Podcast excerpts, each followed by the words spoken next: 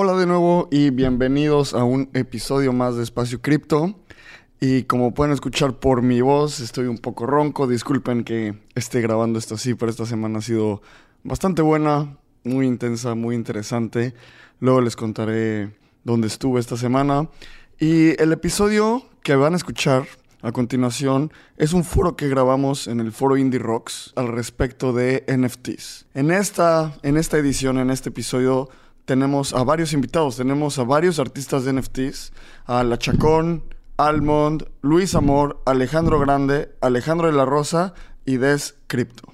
Todas estas personas son artistas de NFTs y justo nos reunimos hace un par de semanas para entender su perspectiva sobre la entrada como artistas a este mundo. Todos ellos entraron hace poquito a producir su arte digital y utilizar esta tecnología para tener acceso a un mercado mucho más líquido. Hablamos también muchísimo de la libertad creativa, de cómo los NFTs nos están ayudando a miles de personas y en el futuro a millones de personas a tener esta libertad que es tan importante. Justo hablamos de si, los, si las criptos tradicionales como Ether, Bitcoin y demás nos ayudan a tener libertad financiera, esta nueva tecnología con los NFTs nos ayuda a tener libertad creativa. Tener libertad creativa quiere decir no tener que estar atado a un horario o atada a un horario y entregar tal vez algunas páginas web que no te interesan o entregar algunos artes para un proyecto en el que no crees. Esa tecnología nos ayuda a poder dedicar tu tiempo creativo a lo que te interese y a lo que en realidad te apasione. Creo que es un episodio súper, yo lo disfruté muchísimo y justo esta vez Lalo no nos pudo acompañar porque lo grabamos en vivo y, y no pudo estar ahí. Extrañamos mucho Lalo, te queremos mucho. A la siguiente te vienes con nosotros y grabamos el episodio todos juntos. Así que ojalá disfrutes este episodio. Y antes de entrar, por favor, recuerda reitearnos, darnos cinco estrellas o lo que consideres que es, que, que es justo en Spotify, Apple Podcast o donde sea que estás, que nos estás escuchando. Te queremos mucho y muchas gracias por escuchar un episodio más. Estás escuchando Espacio Cripto un podcast que te ayudará a entender la fascinante industria de las criptomonedas y mantenerte al día con lo que está pasando en este mercado. Este espacio cada día se vuelve más relevante y es fundamental continuar entendiéndolo. Aquí buscamos explicarte qué es Bitcoin, Ethereum y el increíble mundo de las criptomonedas de una forma clara y entretenida. Yo soy Lalo. Y yo soy Abraham. Ojalá disfrutes este episodio. Vamos. Venga.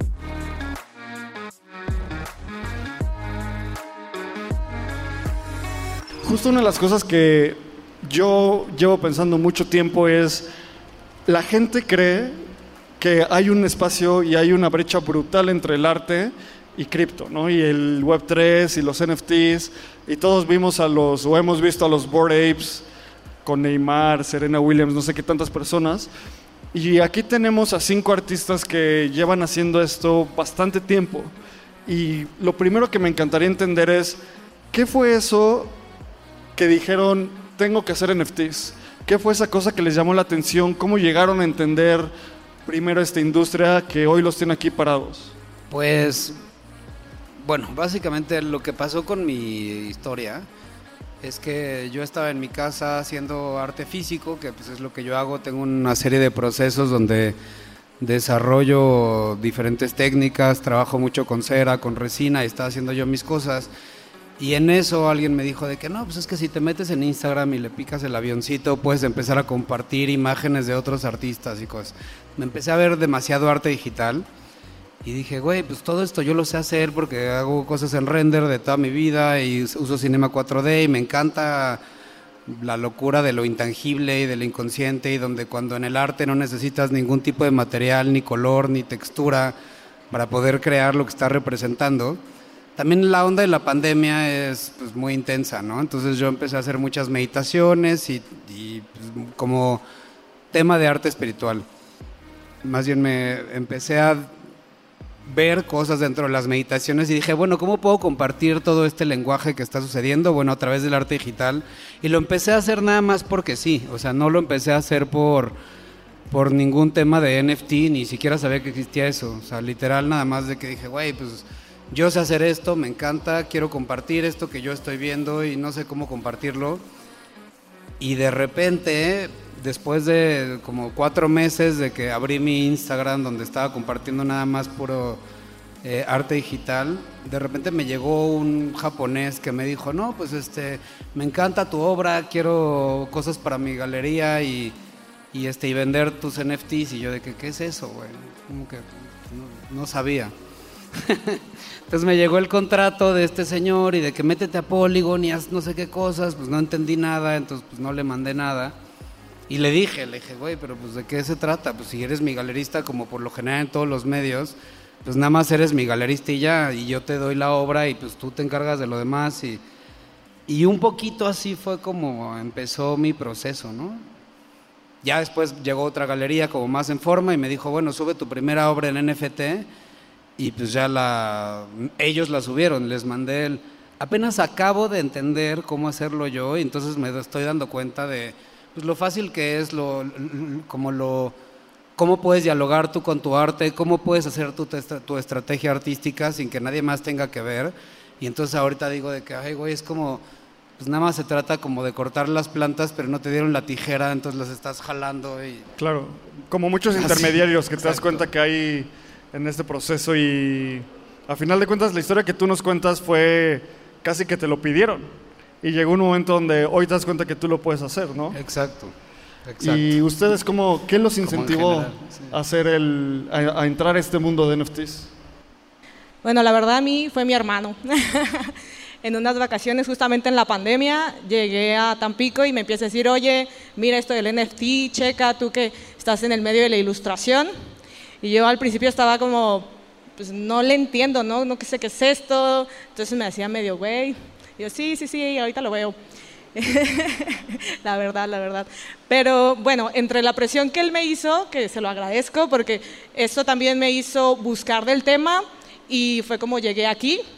Entonces ya gracias también a Toño que llegué, me explicó, eh, ya le empiezo a entender un poco más, la verdad soy bastante reciente del tema. Pero a grandes rasgos realmente fue eso, ¿no? El, el apoyo de mi hermano que me dijo, oye, chécate esto y con esto puedes generar un negocio y también puedes explotar más eh, pues tu arte, ¿no? Y dije, va, jalo. Buenísimo, o sea, a final de cuentas es una historia similar, donde alguien te incentiva y estás buscando entrar y hoy estás aquí, minteaste. Entonces, qué, qué cool. Almond, ¿Cómo fue tu historia? Eh, yo lo he contado en, en, otras ocasiones y creo que yo llegué al espacio por un corazón roto, pero un corazón roto por mi vida pasada, sobre todo profesional, en donde yo ya no encontraba oportunidades realmente que me satisfaceran, eh, tampoco encontraba gente que quisiera trabajar o que me diera una oportunidad eh, en el mundo laboral.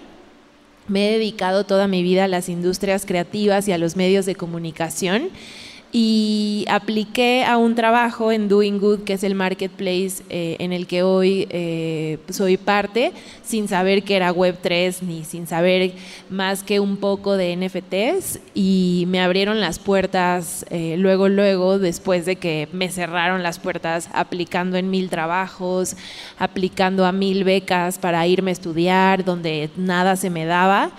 Y un poco fue como mi último chance, como dije, pues ya, no sé qué es esto, voy a aplicar a esto, si me rechazan una vez más, me rindo de la vida, bye. y me aceptaron, entonces eh, a raíz de ahí empecé a explorar y empecé a conocer gente increíble y se me cambió el mundo, la neta. Claro, o sea, de nuevo, otra historia un poco más de comunidad donde en Web3 en lugar de decirte, no, a ver, enséñame qué quieres hacer, es, órale, sí, ven, a ver qué, cómo puedes apoyar y todos nos ayudamos entre todos.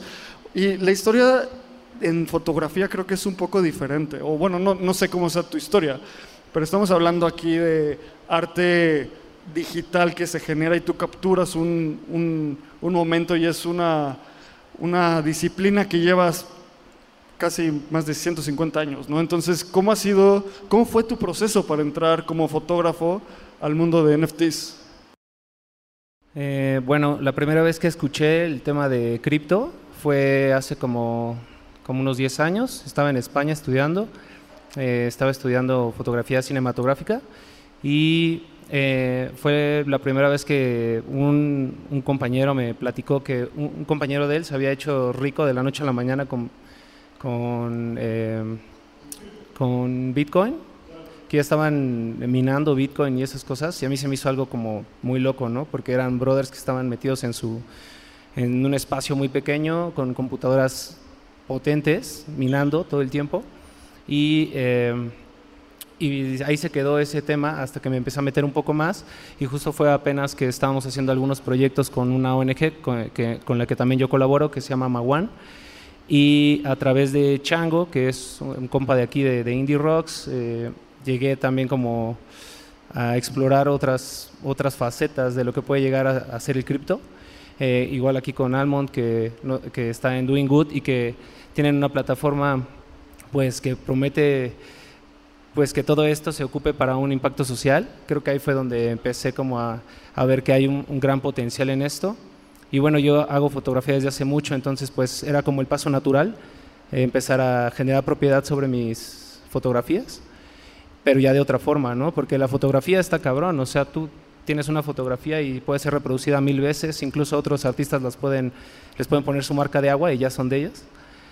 O bueno, así las venden, pero creo que esto también te da la posibilidad de que puedas por lo menos tener un registro de que tienes la propiedad de un archivo digital y pues también hacerlo un activo para que más banda no lo revenda, sino que la, la misma gente cuando lo vuelve a revender te da una, una regalía. Y creo que ahí, ahí es donde está lo, lo interesante de este, de este mundo para mí, porque si alguien vende tu original, pues te puede dar regalías sobre eso y es te quita el intermediario, ¿no? Eso, eso creo que está muy chido.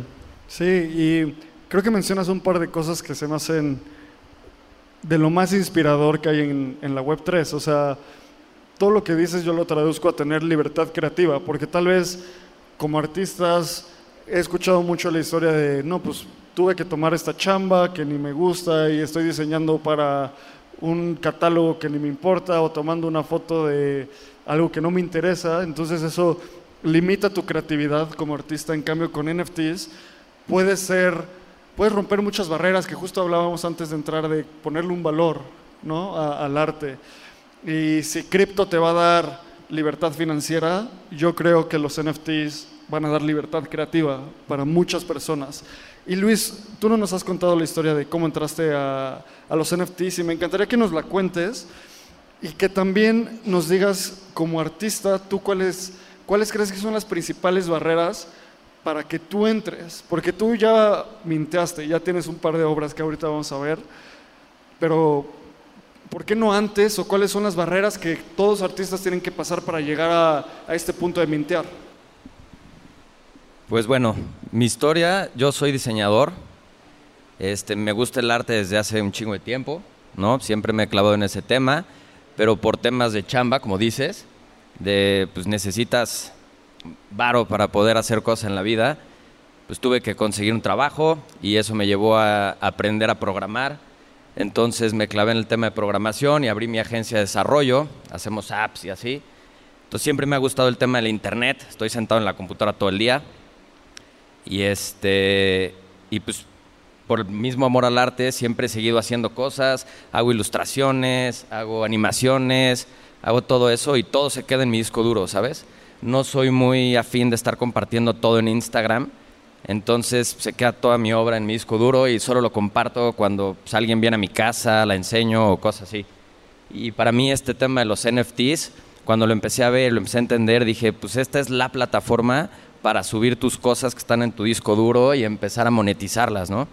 Y gente como Toño, que me dijo, oye, vas, anímate, vamos a dar este taller entonces me animaron, le entré y personas como Chango que me enseñaron y como Almond que nos sigue fomentando esta cultura.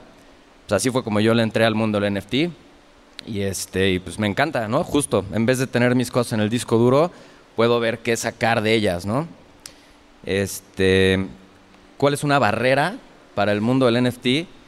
Pues mira, un ejemplo ahí medio raro que siempre pongo es como si le dices a alguien que no tiene cuenta de banco ni entiende este tema, le dices, oye, sácate una Amex. Te va a decir, puta, ¿cómo? Sí, ¿no? Son cinco pasos adelante. Son cinco pasos para poder sacar una Amex. Necesitas cuenta de banco, necesitas todo un desmadre. Es lo mismo con el tema de los NFTs y el cripto. Oye, a ver, minteame uno de estos, pero en Polygon. Puta, ¿qué es Polygon? ¿Qué, ¿qué es es mintear? güey? ¿Qué es? Sí, sí, sí. Entonces, eso es un poco la barrera, ¿no? Como que el tema de educar a la banda para que se sume a esta comunidad. Siento que eso es lo complicado porque pues, al final, pues, hasta, no sé, como artista, con la poca exposición que tengo, pues, la gente que me conoce y le gusta lo que hago, no tiene esa cultura, ¿no? Entonces, tienes que abrirte a una nueva cultura de la gente que consume NFTs, que tiene cripto, que tiene wallet, y es como, hola, este soy yo. No, pues tú quién eres. No, pues es que yo estaba en, en lo tradicional. Sí, entrarle al Discord y decir, hola, ahí les va mi arte, ¿no? Exacto. Entonces, eso es lo que a mí, para mí ha sido un tema. Creo que mencionas algo que se me hace uno de los puntos más importantes de los NFTs es que muchas veces como artistas, yo soy gran fan del arte también y creo que conozco un poco, no soy artista, pero entiendo.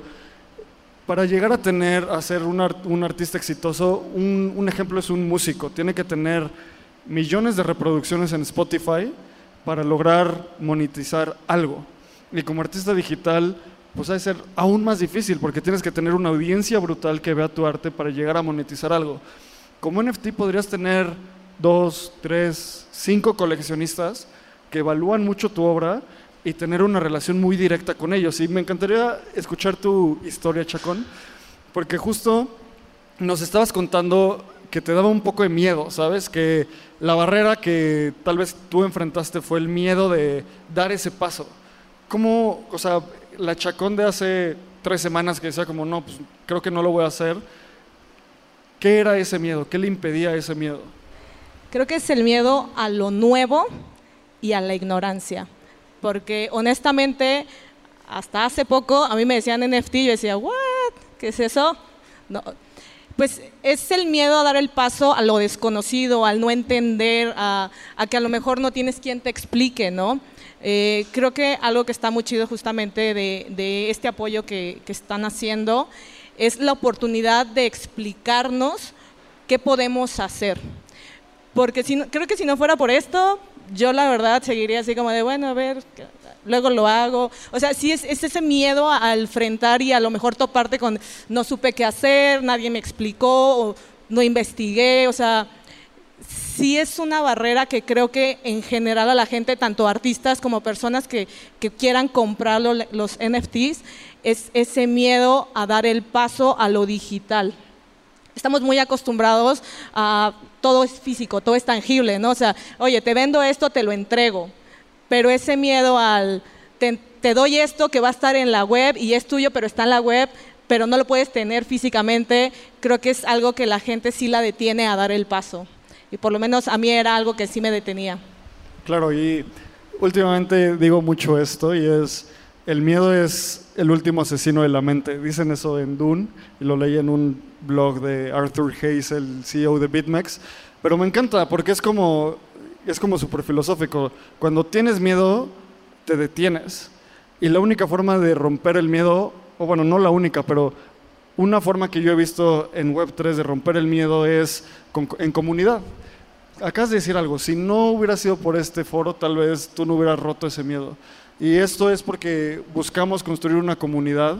Y Alex, también me encantaría entender tú cómo ves este, este punto de los principales o sea, retos para entrar, porque tú llevas haciendo arte bastante tiempo, nos contabas que ya tenías tu Instagram y de repente llegó un coleccionista así como, no, pues súbelo. ¿Qué barreras ves que, que otros artistas como tú tienen que enfrentar para entrar? Pues, bueno, es que dentro del arte tradicional son 400 mil millones de barreras, que bueno, supongo que esa parte de la historia ahorita viene, porque sí, o sea, dentro de entrar a una galería que te haga caso, que sienta que entonces va tu, tu, arte o de alguna manera tiene el, la función o el, o el poder para poder lograr lo que, lo que tú realmente estás queriendo decir, pues es muy complejo. A mí lo que me pasó fue igual, o sea, llegó este coleccionista japonés, bueno, no es un coleccionista, más bien es un galorista japonés que me dijo, oye, métete a esta plataforma, baja este tu wallet, métete a Polygon, empieza a hacerlo así, no entendí nada, absolutamente nada. Y entonces lo que hice yo dentro de, pues dije, bueno, pues le voy a hablar a un amigo que, que sabe de cripto. Entonces le hablé a un amigo que es uno de los fundadores de Fondeadora, que es uno de mis mejores amigos. Y en su momento, pues es una persona en la que yo confío muchísimo. Y le dije, oye, bueno, ¿qué hago? ¿Cómo le hago? Porque me está escribiendo este güey, ya me mandó un contrato, me dijo quién es, me mandó como un currículum de ver quién es y por qué debería de confiar en él. Pero ¿de qué se trata este desmadre? Y no entiendo nada. ¿Y qué puedo hacer? Y el güey me dijo, a ver, güey, mándame el contrato. Ya lo revisó y me dijo, güey, pues de que esté en tu Instagram valiendo madres tu arte que te tardaste un montón de tiempo en hacer, de que esté en tu Instagram nada más como por un tema de que, pues esta es mi expresión personal, que está increíble y qué padre, pero a que se realmente se pueda vender, dijo, güey, pues, pues ¿qué esperas? O sea, ¿cuál es tu miedo, no? Y si es un hecho que si él me hubiera dicho en algún momento como de, güey, no la cagues porque este es un scam y entonces se van a meter a todas tus redes sociales y te van a hackear, yo hubiera creído eso, ¿sabes? Porque no existe una cultura, no existe un paso adelante, no existe ningún tipo de mentor ni ningún tipo de plan de estudios que te enseña esto de qué se trata. Entonces, por eso mismo yo creo que es muy válida esta iniciativa que tienen ustedes y, y en general, y al Chango también gracias y a toda la gente de, que está desarrollando este, este proceso, porque sí nos abren una brecha a nosotros para poder entonces llegar a expresar algo muchísimo más profundo y que no se quede, como dice Luis, en, en el disco duro. O sea, que exista una, una, opción para que la gente vea de qué va.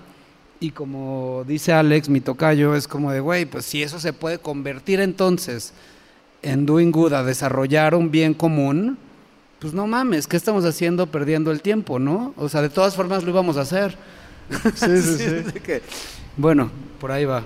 Algo, algo que creo que pasa mucho en cripto es que, bueno, y en Web3 es, ya lo ves, un, bueno, por tu discurso lo ves obvio. Dices como, claro, tenemos que hacerlo, vamos para allá. O sea, es cuestión de, de que todos en comunidad lo hagamos, vamos para adelante, lo hacemos.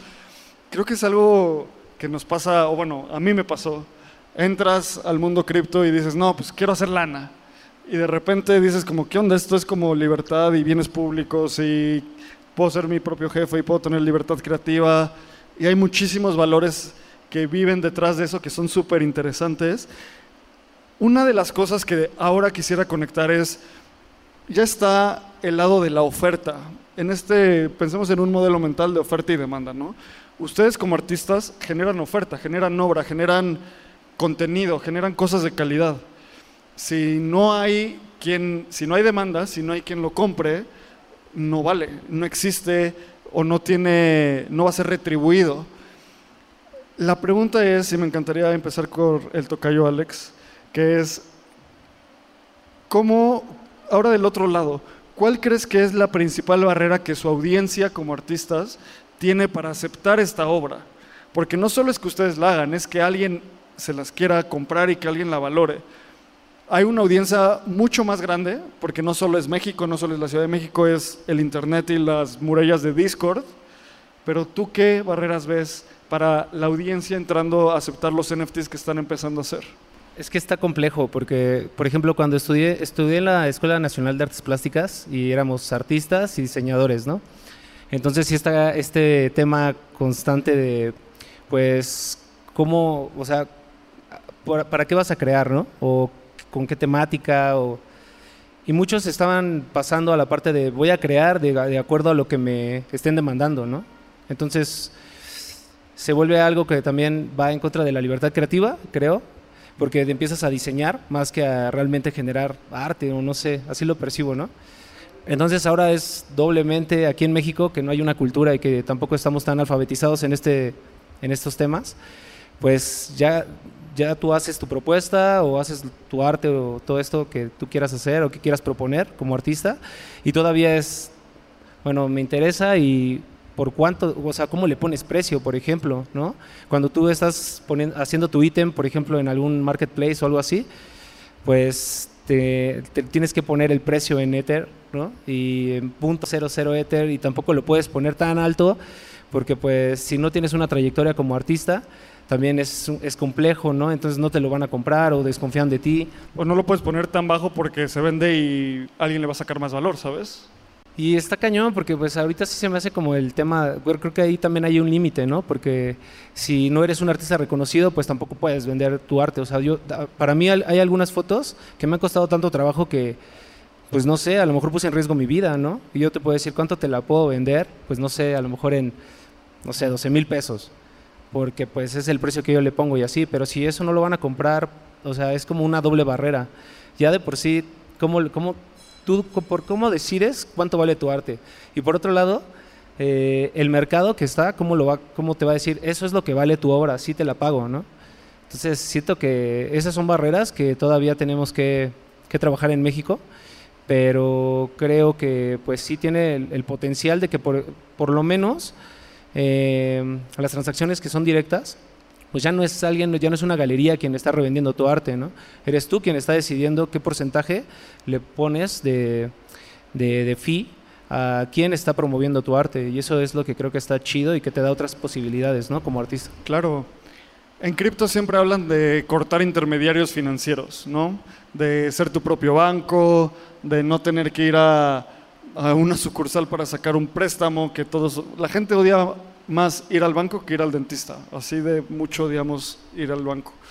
En este caso, es cortar muchos intermediarios artísticos. Es casi casi del usuario al artista. En, lugar de direct to consumer, o sea, from artist to consumer, directamente. Y hay como, toda esta revolución no podría pasar sin lugares como Doing Good, sin lugares donde la oferta y la demanda se encuentran y Almond, a mí me encantaría entender, ¿tú cuál ves que son los retos que, que enfrenta el usuario general para entrar a este, a este mundo? En Doing Good, ¿qué ven que son las los principales barreras, los retos para entrar?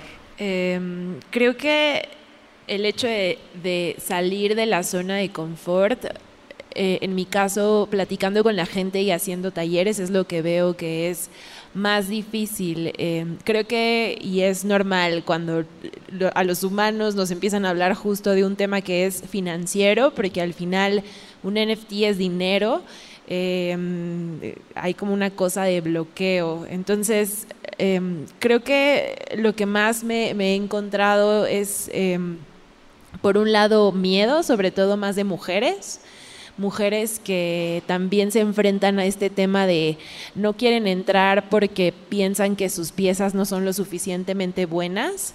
Entonces también creo que hay una brecha tecnológica por ahí. Eh, y también, eh, por otro lado, eh, me he topado con mucha gente que quizá no le interesa tanto y creo que para mí ha sido un aprendizaje también. Cuando uno entra en esto, te emocionas y descubres un montón de cosas y conoces gente increíble, entonces quieres compartirlo con todos tus amigos y que, em, que también suban a esto que tú estás viviendo. Pero la verdad, en la mayoría de los casos me he encontrado con que no les interesa tanto. No es un tema que realmente quieran entrar y también creo que es un aprendizaje para nosotros decir y respetar de, ok, no voy a seguir presionando si estoy viendo que quizá esto todavía no les interesa. Y me ha pasado también que gente que quizá no estaba tan interesada al principio me vuelve a buscar. Entonces también creo que eh, es un proceso que de este lado nos toca ser mucho más empáticos y escuchar. Em, lo que nos digan para también poder ir al ritmo de cada uno. Dices un par de cosas que me, parecen muy increíbles. La primera, la brecha de género, que nosotros en Espacio Cripto siempre buscamos hacerla muy visible. Y lo que, lo que estás diciendo me acuerdo muchísimo de un artículo que leí en LinkedIn hace seis meses que decía, una mujer cuando aplica un trabajo solo aplica si, tiene, si cumple el 90% de los requisitos y un hombre aplica cuando tiene el 40% de los requisitos. Entonces hay como una autoselección que es culpa de todo el sistema heteropatriarcal en el cual vivimos, pero suena muy similar a esto, como una mujer diciendo como es que chance mi arte no es suficiente para estar ahí, o chance X, Y, Z, y justo aquí estamos como para toda una industria para romper ese sesgo y para asegurar que, o para incentivar estos mecanismos de igualdad de, género, de nacionalidad, de raza, de lo que sea. Nosotros como mexicanos podríamos decir, no, pues es que Beeple ya está muy cañón, o sea, él ya mintea y no sé qué tantas cosas hace, pues chance yo no lo merezco y no, o sea, es, es algo global. Y la segunda cosa que dices es, llevo mucho tiempo pensando en justo qué va a ser eso que va a jalar la adopción hacia los NFTs. Y hay dos, dos formas de verlo. Los usuarios pidiendo NFTs a los artistas o los artistas sacando NFTs y que los usuarios entren. Yo creo que la forma de tener el impacto más alto es trayendo a los artistas, porque si traes un artista que tiene un fanbase de 100 mil personas y tiene un amigo o amiga que tiene un fanbase de 200 mil personas, eso se vuelve una bola de nieve que de repente son 10 artistas con 15 millones de personas de fanbase, ¿no? Y ahora uno de los temas que, que creo más le va a interesar a la gente que está aquí en el foro Indie Rocks y a la gente que va a escuchar este episodio de Espacio Cripto es que nos cuenten ustedes como artistas qué es lo que más les ha sorprendido de esta comunidad de cripto y Web3.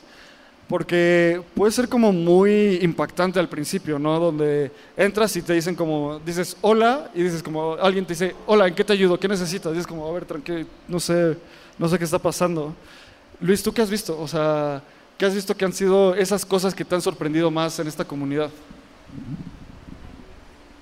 Va, pues bueno, a mí lo que más me ha sorprendido este tema, justo lo que es el tema de la comunidad. O sea, yo siempre he sido malón para el tema de las redes, la verdad. Nunca he sido bueno publicando y todo este tema, nunca, nunca, nunca. Y me doy cuenta que ahorita eso es lo que hay que hacer, ¿no? Y justo eso, ¿no? Me han abierto las puertas, así gente que ni me conoce, ni sabe qué hago, ni tiene idea de cuál es mi trayectoria como artista. Es como, mira, pásale, pásale, ven, ven, ven, no importa, ven, ven, ven. Eso está increíble. La verdad, eso está... Qué eso chido. sí, Ahorita eso que dijiste padre. eso me recordó al buen Chuy que seguro anda por ahí. Eso hace Chuy, así como, ven, ven, ven, éntrale y aquí te ayudamos. Sí, eso está padre. Y pues también he tratado de yo hacer lo mismo, ¿no? Ahora con el mundo cripto, con la banda que no le sabe. Y otra cosa que me ha sorprendido es que me he dado cuenta de que este mundo ahorita pertenece a la banda que lleva clavada en este tema desde hace mucho tiempo, ¿no? O sea, es como los NFTs son para las personas que juegan los videojuegos que generan varo, para la banda que está todo el día en las doing que diga en Discord, en Twitter y todas estas cosas y para la banda que ha generado para los mineros, como decías, ¿no? Que tienen muchísimo cripto y por eso los precios están infladísimos y por eso, ¿no? Entonces, eso también me ha impresionado como que se, em- se empieza a abrir a nuevos artistas y pues parte de nuestra chamba es entrarle a esa nueva ola, ¿no? Claro. Y algo que me gusta mucho es que puedes hacerlo desde tu casa y haciendo el ejemplo. No es como que tienes que pasar por un proceso de selección brutal y no sé qué galería y no sé qué tanto proceso. El problema es que necesitas quien te ayude, ¿no? Y necesitas picar los botones, entender.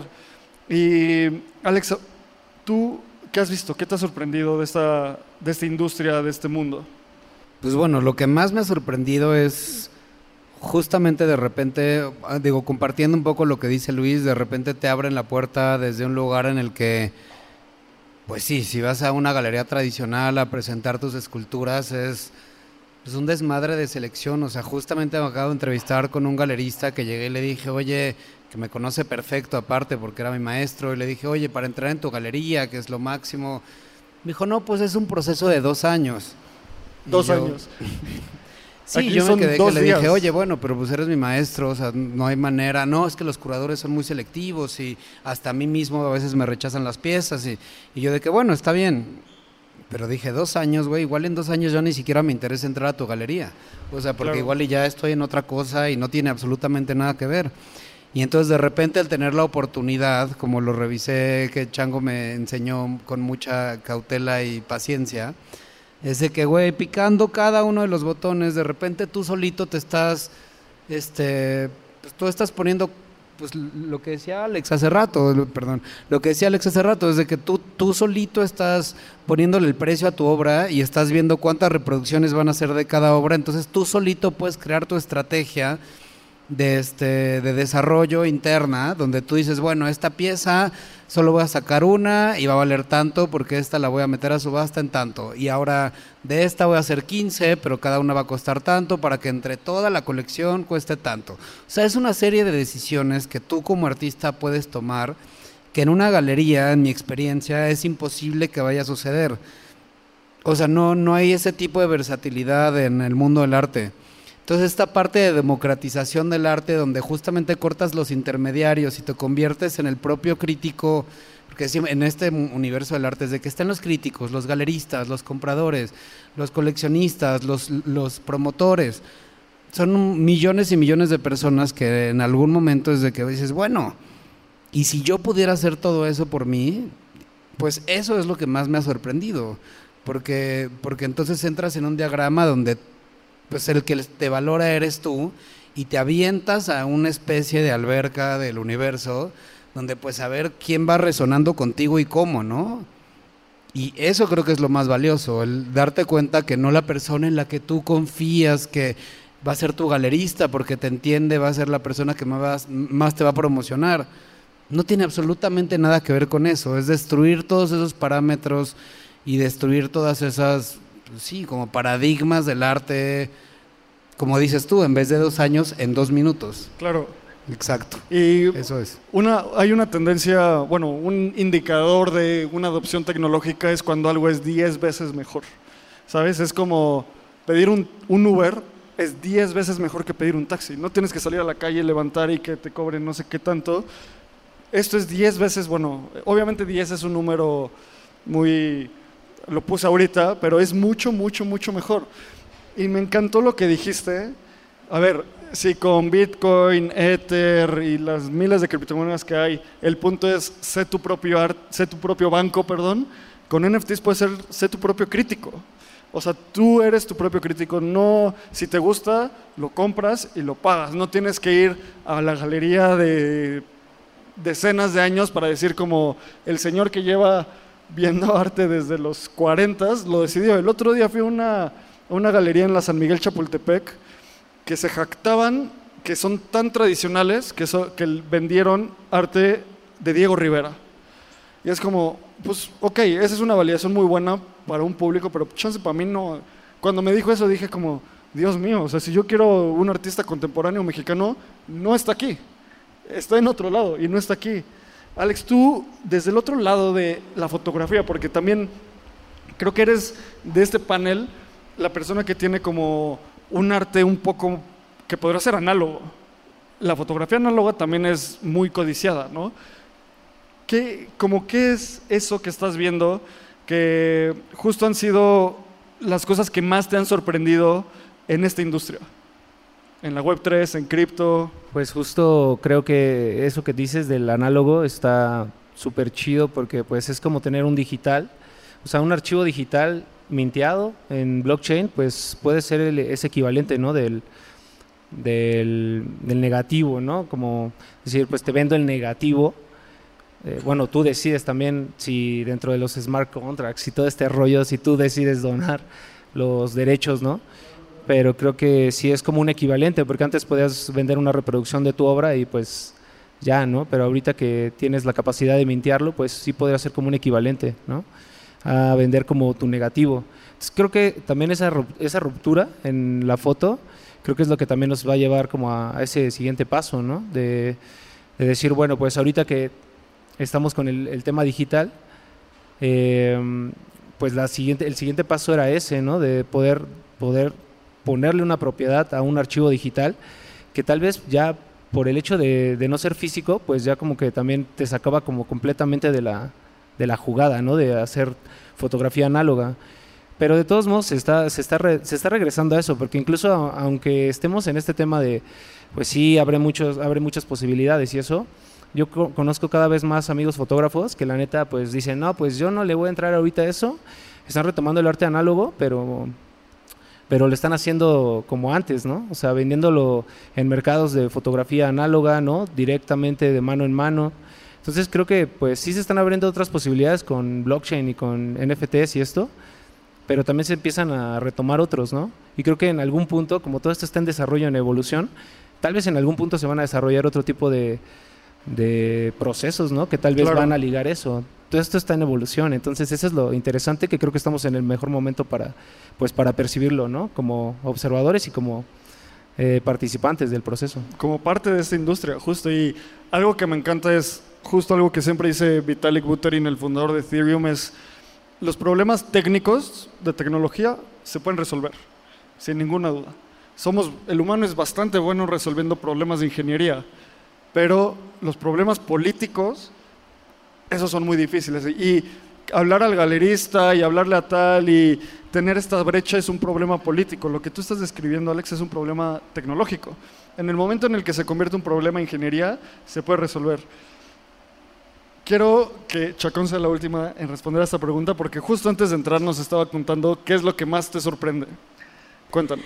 Bueno, a mí algo que me sorprendió y que también agradezco, la verdad es, eh, regularmente nosotros en el medio gráfico o en el medio del arte batallamos mucho para darle un valor al arte y que la gente lo acepte. Algo que me sorprendió mucho y que agradezco es que justamente este tema de los NFTs nos ayuda y nos apoya a darle un valor y que la gente lo acepte. Porque al final tú estás diciendo, mi obra vale esto, ¿la quieres? Págala. ¿No la quieres? No hay problema, alguien más la va a pagar. Pero yo ya le di un valor y la gente lo está aceptando. Y ya no está eso de, oye, y si le bajas, y pues es que no me estás dando nada, es que es creativo, es, dude, esto vale esto, es mi arte, lo quieres, págalo, punto. Y eso la verdad se me hace súper chido en cuestión al medio, por lo menos en medio de, de diseño, de ilustración. Creo que es una brecha que nos está ayudando mucho a decir, o sea, acercarnos al usuario y decir, dude, mi trabajo lo vale, ahí está, ¿no? Me encanta esto, esto que dices porque llevándolo a la dimensión financiera es un tema de liquidez. ¿Y, y por qué liquidez? Porque es el mismo cambio de paradigma que cuando una persona, no sé, vendía artesanías en la calle y luego Chance pone una tienda y la gente le va a seguir como negociando a ese paradigma del internet de, a ver, la pongo en línea y si me piden 100 piezas se las mando. Y ahí va a estar el precio. Aquí es, en lugar de tener que ir a un bazar o una galería y que te digan, oye, no, pues rebájales, a ver, está ahí. Y el que quiera, así sea un adolescente de 15 años en Timbuktu o un coleccionista en Manhattan, alguien lo va a pagar. O sea, el tamaño, el, las personas que pueden comprar eso es cualquier persona conectada al Internet, no nuestro límite local de la Ciudad de México, de México, de la galería donde estés. Y eso es, no sé, me encanta, se me hace 10 veces mejor también, 10 veces mejor. Vamos a ir cerrando y me encanta cerrar estos paneles diciendo como preguntas rápidas. Una respuesta rápida, vamos en orden, y es, además, hemos hablado de cosas que son muy buenas. Y obviamente en Espacio Cripto somos apasionados de este tema y siempre vamos a ver lo bueno y siempre decimos que uno de los puntos más importantes que podemos tener es ser críticos de lo que está bien, lo que está mal y lo que puede mejorar. No todo en NFTs es increíble, no todo en cripto es increíble, no todo en Web3 es increíble. Entonces me encantaría que me dijeran un par de cosas que son las cosas que les preocupan en esta industria o, o como artistas de NFTs. Algo que me preocupa es que el mercado NFT hoy está sumamente definido y delimitado por un estilo, por unas colecciones y por ciertas compañías incluso.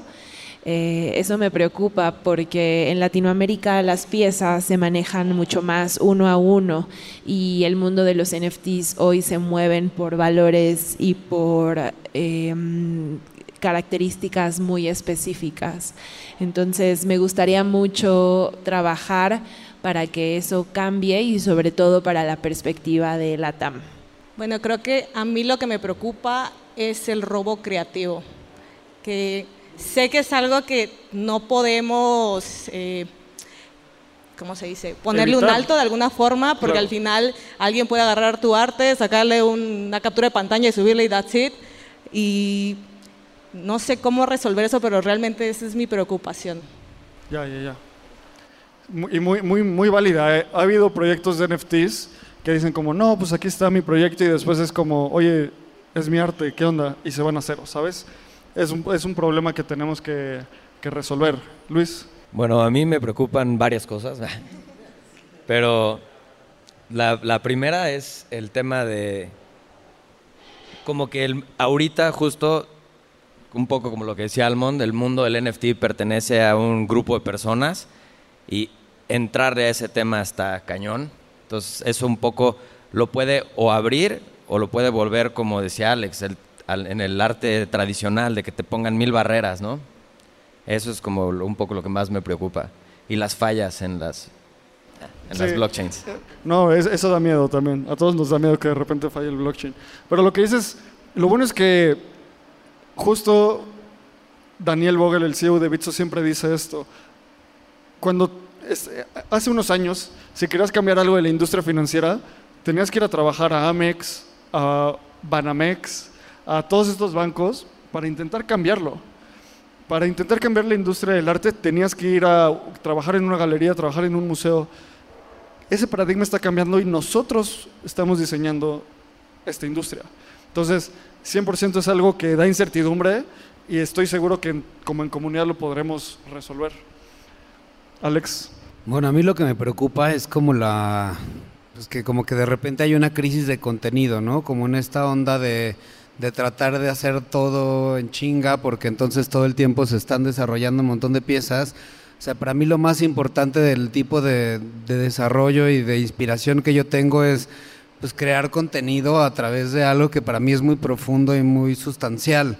Entonces, en el momento en el que ya hay una desidentificación de, pues, de la gente que lo va a consumir porque de repente hay demasiada oferta y entonces todo lo que hay son de que imágenes de changos, o sea, está bien, pero sí de repente me, me preocupa que no haya algo que entonces te haga reflexionar, cuestionarte, pues para lo que es el arte, ¿no? Que al final es pues una identificación de valores muy profundos. Bueno, eso me preocupa este de entrada.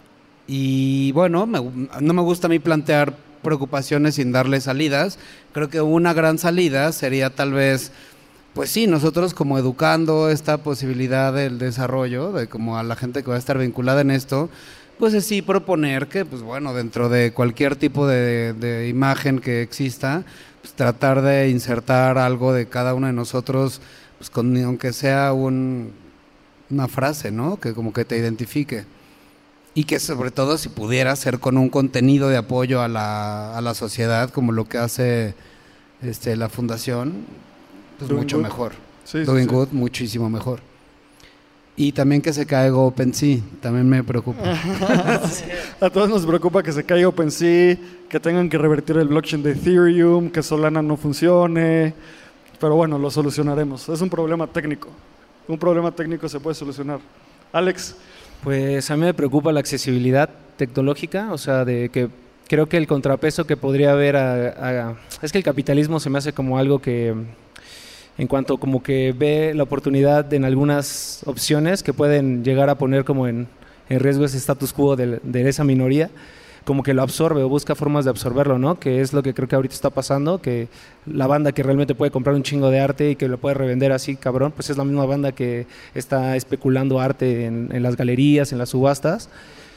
Entonces creo que el, el contrapeso ahí creo que podría ser a partir de que un chingo de banda también pudiera acceder a esto y ya de por sí en México tenemos una brecha tecnológica muy cabrona. Entonces creo que pues faltan contrapesos como para poder decir que esto en algún momento realmente puede llegar a ser descentralizado, ¿no? Porque hasta ahorita pues confiamos en OpenSea y en eso, pero eh, en el proceso que estuvimos minteando los NFTs en el taller, pues, se cayó Polygon, hoy se cayó OpenSea, que son problemas técnicos, ¿no? Pero en algún momento creo que a partir de otras plataformas, tal vez Doing Good o otro tipo de, de, de soluciones que vengan más de como de la banda como nosotros que estamos aquí, que no tenemos un yate, ¿no? Creo que es donde podríamos realmente construir esa, esa, esa alternativa, ¿no? Dentro de esta misma tecnología. claro. Y sí, o sea, es medio que 50% broma y 50% verdad esto de que es un problema técnico, porque si llega a ser un problema técnico demasiado grande, se cae esto, ¿sabes? O sea, no hay adopción. Si se cae OpenSea o MetaMask por un mes, pues bueno, ¿qué hacemos, sabes? Entonces, 100% de acuerdo con todo lo que dices y pues bueno, muchas gracias a, a- a todas, a todos. También quiero agradecer muchísimo, muchísimo a, la- a los voluntarios de Espacio Cripto. Por ahí vi que está Ludwig, el buen Chuy, también Ángel, Karen, gran, gran fan, así que te queremos mucho, Karen. Y ojalá haya- disfruten, hayan disfrutado este panel. Si nos estás escuchando, ojalá hayas disfrutado este episodio. Y gracias, nos vemos en la próxima. Gracias. Gracias, chido.